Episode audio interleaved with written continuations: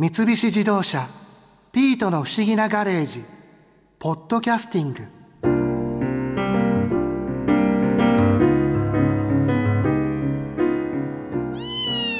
博士のお父さんに脅されて博士を連れ出さなくちゃいけなかったから古墳なんて興味がないのにドライブに出かけてみたけど意外と面白かったな。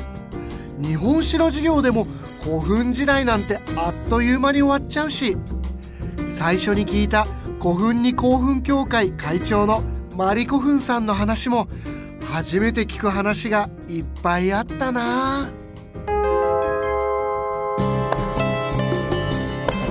基本的なことから聞きたいんですけどどうぞどうぞ。あの古墳ってイメージだとうん。偉い人が入るお墓って思ってるんですけど、そうですね。一人の力では作れないので何人も人を動かせる人。だからやっぱり地位がある人じゃないとなかなか難しかったんじゃないかなという見解ですね。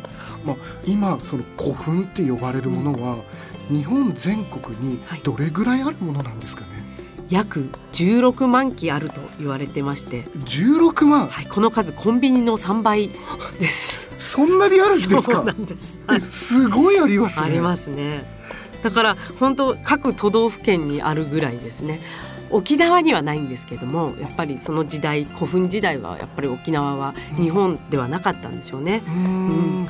やなのではい。っぱり古墳が多いその県というか、はい。はいっていうのもあるんですかね？あります。兵庫県が。兵庫県。1万7,000機ぐらいあったと思うんですけど大体。なんか奈良県とかうん。大阪府とかの方が多多そうなイメージありますよね。確かに、うん。それは何か理由があってってことなんですかね？うーんもしかしたら奈良では見つかっていても見つかってないことになってる可能性もありますね。あまりに出てきちゃうから。そっかあやふやな部分もあるってことなんですね。そうですね。ちなみにあの関東にも結構あるんですか？群馬県とかすごいですね。あ うん。本当に群馬は当時のもう一番の都会だったと思いますよ。その東日本で、はい、ちなみにあの東京だとどれぐらいあるものですか、東京だと、まあ、1000機はないと思うんで700機ぐらいっていうところでしょうか。それでも結構あるんですね。ありますね今この僕たちがいるうんうん。猿楽塚古墳、はい。ここも古墳なんですよね。そうですよ。ここはね私が東京の中で一番好きな古墳なんですよ。あ一番好きなんですね、ここはだって代官山じゃないですか代官山にこんな古墳があるなんてびっくりでしょ？おしゃれな古墳でしょ？っていう感じなんですけど。なんか東京の代官山ってすごいおしゃれな、そうそう。お店だったりとかそうそうそう。その洋服屋だったりとかそういう街ですよね。そこにひっそりと残っているこの猿楽塚古墳がとても好きで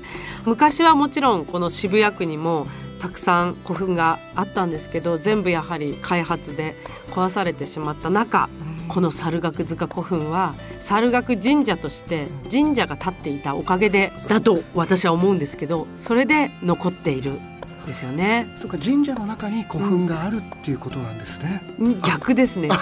古墳の上に神社が建っているって感じ。ですそれもすごいですね。結構多いんですよ神社一体型古墳。あ古墳と神社が一緒になってるんですね。そうです。古墳の上にお社が建っているからだから古墳が守られてきたっていうケースもかなりあります。はあそっか、はい、あの今ふと思ったんですけど、卑弥呼とかってうんうん。弥生時代でしたっけ？そうです。弥生時代ですようん。ね、卑弥呼のお墓もなんか、あれは古墳ってなんかいう記憶があそうるんでけど。ですすね。卑弥呼の墓と言われている墓が奈良県の桜井市にあるんですけど橋墓古墳っていう。橋墓古墳。っっていう名前の古墳がありまして義士は神殿によるとそこなんじゃないかって言われてますけどはい。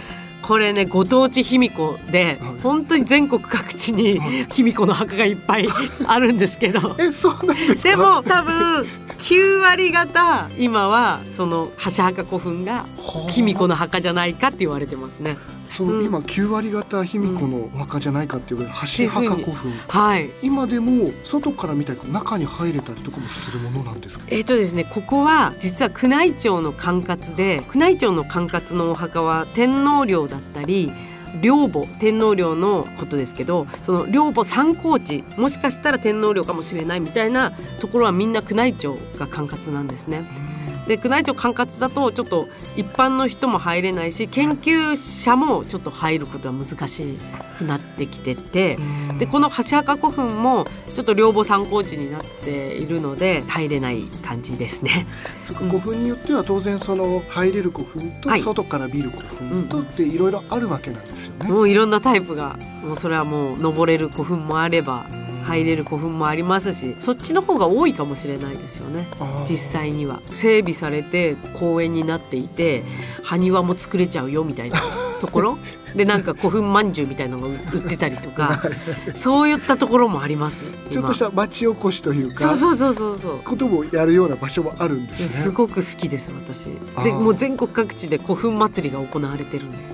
古墳祭りもあるんです、ね、そうなんですよそうなんですよ時期的にそのいろんな時期あるんですか？そうですね。いろんなシーズンでいろんなところでやっているので調べてみるといいかもしれないですね。土器作りができたりとか勾玉を作ったりとかもできますしすごく楽しい私大好きです。古墳祭りが、はい、だから古墳をいろいろ巡っているとあの地域性がすごくあるんですよそかその地域ならではの。それを見るのがまた面白いですね。結構違うものですかやっぱり。違います。だから外側は前方後円墳でみんな揃えたりとかしてるんですけど、うんうん。厳密に中の方見てみるとああ違うねみたいな。やっちゃってるなって爆発してるなみたいなそういうところに結構キュンときます私。それでも中側っていうのは当時のままを再現されて残ってるっていう感じなんですかねそういう古墳もありますし当時そのままで残ってるものもたくさんあります、ああるんですね。その絵が描かれてる古墳とかはもう今見ても1500年前に描いた絵がそのまま見れるところとかもあります。それちなみに何ていう古墳なんですか？例えばですけどすごくあのたくさんそういう装飾古墳っていう種類なんですけれどもその中でも代表的なものとしてちぶさん古墳とかね。ちぶさん古墳？はい。熊本県にあるんですけど、はい、このちぶさん古墳はすごく鮮やかですね今行っても見れますし、うん、中に当然入れるっていう古墳なんですか、はい、中に入ってそこはガラス越しで保存されてるんですけど、うん、その古墳の中にちゃんと絵が描かれてもう当時のもの。レプリカじゃなくて本物が見れるので、えー、もうすごくタイムスリップできるというか自分も古墳時代に来てるみたいな気持ちになれます。これ色もあるんですか？色？も残ってるんですよ。本当すごいです、そうです。赤とか緑とかいろいろ使われて青とか黄色とか。やっぱり古墳を目の前にしたら自分も古墳時代にタイムスリップして、ああこの古墳を作っていた時代にはあの山々も見てたんだな古代人は。とか山の形ってそう変わらないですから何千年ぐらいじゃ。本当にね前方後円墳のくびれにね古代人の血と汗と涙がね 詰まっているんですよ。あの曲線に。そうそうそう。あそこのくびれ作るの大変だっただろうなとかね思いながら古墳を見てほしいなと。思 い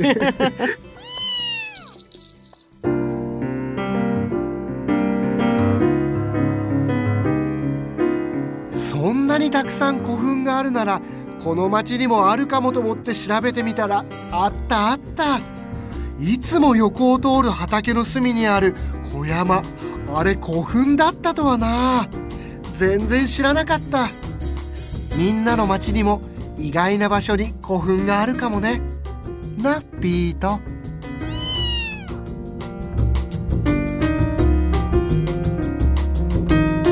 三菱自動車ピートの不思議なガレージ。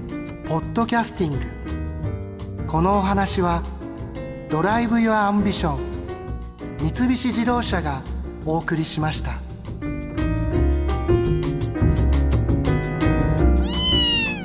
ここで耳寄りなお知らせです。ピートの不思議なガレージをもっと楽しみたいという方は毎週土曜日の夕方5時東京 FM をはじめお近くの FM 局で放送の三菱自動車ピートの不思議なガレージをお聞きください。外に出かけたくなるとっておきのお話満載でお届けしています。